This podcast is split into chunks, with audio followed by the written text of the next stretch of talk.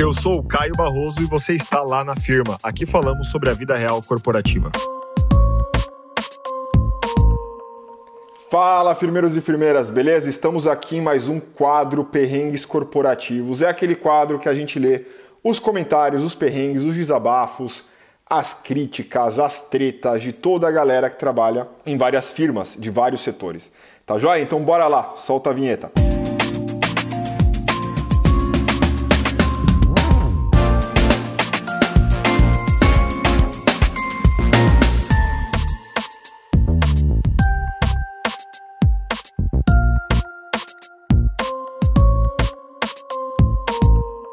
Bom, o primeiro comentário é o seguinte: consegui fazer uma squad de transformação digital que trouxesse aí resultados, mas promoveram o amigo.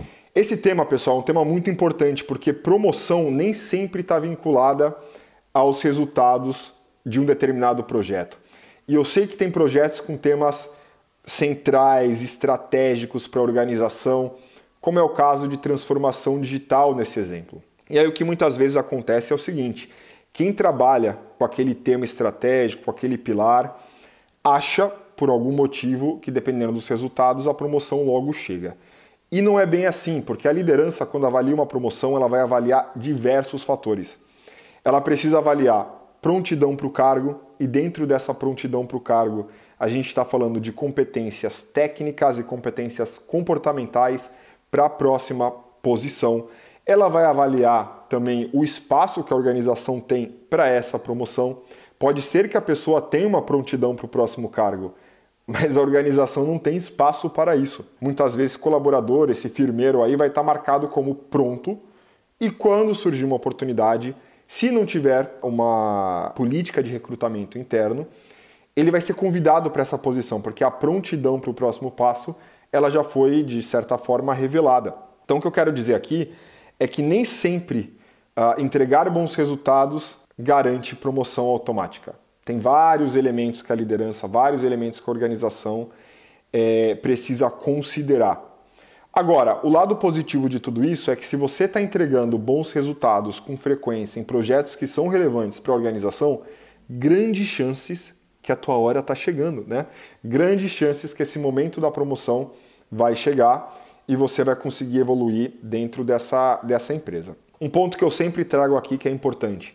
Se você sentir que está entregando demais, os resultados estão muito bons, mas a empresa não tem espaço ou você ainda não é, é visto com prontidão, mas você enxerga que sim, que você está pronto, que você quer, tem um mundo de possibilidades. Você pode avaliar a tua empregabilidade no mercado. Quem sabe essa promoção, né, essa carreira que você está buscando, não está em outra empresa, em outro setor.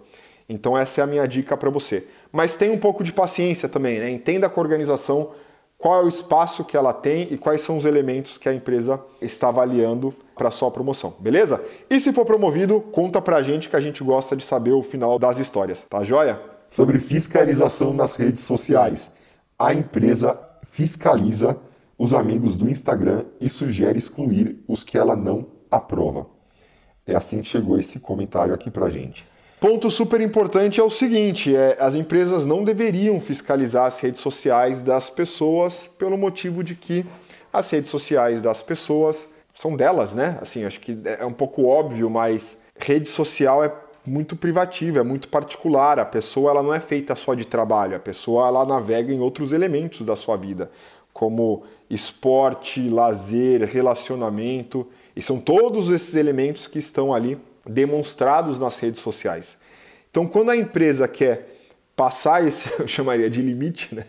Passar esse limite e ficar fiscalizando as redes sociais dos colaboradores, ela perdeu totalmente o foco do papel dela na sociedade, que não é esse. Então, acho bastante complicado.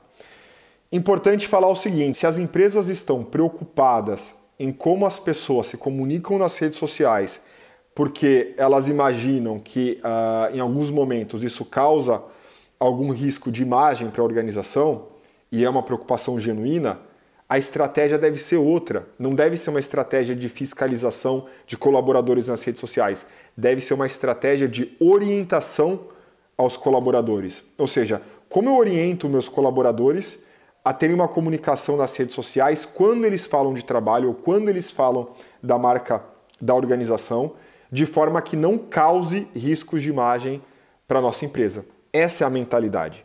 Então é menos uma mentalidade detetive, menos uma mentalidade, diria até aqui, imatura de ficar fiscalizando, e muito mais uma mentalidade de formador, de, de desenvolvedor. Né? A empresa precisa se colocar nesse papel. Se essa é uma preocupação legítima e genuína que eu tenho, como é que eu ajudo as pessoas a falarem sobre trabalho? E aí a gente começa a ter nas organizações os embaixadores de marca empregadora, que são as pessoas que falam sobre a organização. De uma maneira natural, de uma maneira espontânea, mas são pessoas que passaram muitas vezes por uma formação. Eles sabem o que falar, qual é o tom, quais são os cuidados que eles devem ter. E na era digital, pessoal, é, é extremamente relevante que as empresas façam esse tipo de formação, porque a comunicação que a gente tem hoje se dá muito pelas redes sociais. Então, a chance de risco de imagem para a organização que não desenvolve uh, os seus times é muito alta. Então eu queria deixar esses recados, né? Que não, as empresas não devem fiscalizar os colaboradores nas redes sociais, isso daí é bizarro, né? Acho que não tem outra palavra.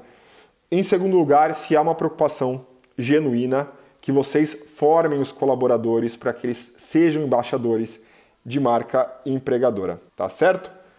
Me falem o que vocês acham, beleza? Se vocês escutarem o, o podcast, escreva para mim lá no, no direct do, do Instagram e a gente continua esse papo. O chefe não entra nas calls, não apoia e não responde às mensagens do time. Antigamente a gente conseguia ver a liderança caminhando ou trabalhando na organização porque estávamos mais em espaços físicos. Estávamos ali nas famosas réguas, nas famosas baias, no cafezinho, no corredor, no elevador. Estávamos aí no espaço físico. Então, era muito comum que a gente conseguisse ver as pessoas. E nessa de ver as pessoas, a gente sabia também o momento de, olha, deixa eu falar contigo, é rapidinho. Posso ir te acompanhando até o elevador só para tirar uma dúvida? E a gente conseguia evoluir diversos temas do trabalho dessa maneira muito natural, porque era tangível, era visual, a presença ali fazia parte da nossa rotina, do nosso cotidiano. Com a chegada do Covid, muitas pessoas foram para o 100% remoto e muitas empresas estão no modelo híbrido o que muitas vezes dificulta essa questão do ver, né? Do tipo, será que a pessoa está lá, eu posso interromper, eu posso falar, a pessoa não está me respondendo na hora. Então, o primeiro ponto é que a gente precisa criar aqui rituais de gestão. Esse líder que está passando essa sensação de sumiço para a galera é um líder que provavelmente ainda não fez ou não bolou, não desenvolveu os seus rituais de gestão. O que são rituais? São práticas. Ou seja, galera, na segunda-feira a gente faz a nossa semanal sobre planejamento. Na quarta-feira a gente tem o café da área de 30 minutos, que é para a gente falar sobre tudo que está travando as nossas entregas. Na sexta-feira eu tenho as individuais, eu falo com cada membro da equipe por 20 minutos para entender como é que está o andamento dos projetos. Tá vendo? São, são rituais que eles acontecem ao longo do tempo e as pessoas sabem o que esperar de cada ritual porque eles estão marcados, eles estão agendados aí e fica muito simples de acompanhar. O líder que não faz isso, o líder que não se preocupa em ter rituais, ele acaba passando essa, essa sensação de sumiço, de que não está afim, que as pessoas não têm apoio. E é muito ruim, é muito ruim para o líder, é muito ruim para a equipe. Então a minha dica é: para o que você está fazendo, pensa quais são os pontos de contato que você tem com os membros da sua equipe, com a, com a sua equipe de uma maneira geral e crie esses rituais. E além disso, peça para a equipe sugestões de quais rituais fariam mais sentido para eles. Dessa forma, vocês conseguem chegar num consenso e sempre uh, recalibrar e sempre acompanhar se está dando certo, se não está dando certo.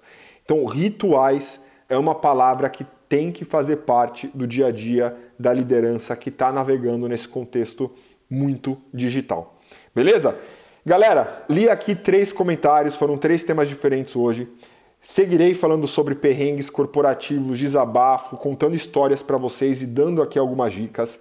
Espero que vocês tenham gostado. Não esqueçam de avaliar o podcast do Lá na Firma nas redes sociais, deixar os seus comentários, escreva para a gente e se você está escutando, dá um print, marca lá na firma e dá o, nosso, o seu feedback que você aparece ali nos nossos stories. Eu sempre gosto de manter esse bate-papo bem ativo, beleza? Brigadão, até a próxima e best regards. Se você ouviu até aqui, tira um print, marca a gente, apareça nas nossas redes sociais. Estamos no Instagram com arroba lá underline na firma e no LinkedIn com lá na firma. Além disso, siga o nosso podcast avalie na plataforma de preferência, beleza? Na certeza da vossa compreensão, best regards. Uma produção, voz e conteúdo.